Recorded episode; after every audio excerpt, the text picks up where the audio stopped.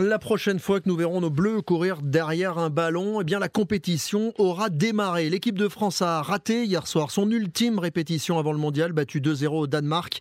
Les Bleus terminent troisième de leur groupe en Ligue des Nations et manquent surtout l'occasion de se mettre en confiance à moins de deux mois du Qatar.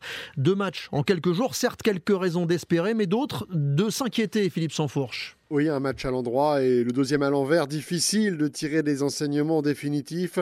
Trop nombreux, les absents ont logiquement manqué et les jeunes, lancés à la hâte, ont parfois souffert.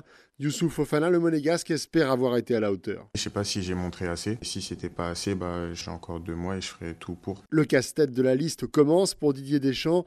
Un casting qui s'annonce compliqué. Je ne pourrais pas prendre euh, tout le monde. J'ai eu avec mon staff encore euh, des réponses euh, supplémentaires. Le plus important, c'est de récupérer toutes nos forces. Si les Benzema, Coman, Hernandez ou Kimpembe sont attendus de pied ferme, difficile de savoir aujourd'hui pour N'Golo Kanté ou Paul Pogba. Olivier Giroud, lui, est finalement le seul à sortir renforcé de la semaine et se projette déjà sur le mondial au Qatar. Il faut serrer les coudes, comme on dit, et euh, on va rejoindre nos, clubs et, prendre soin de, de nous. Et j'espère que tout le monde sera gonflé à bloc sur le même objectif. Rendez-vous maintenant dans la semaine du 7 au 13 novembre pour l'annonce de la liste définitive. Philippe Sansfourche pour RT.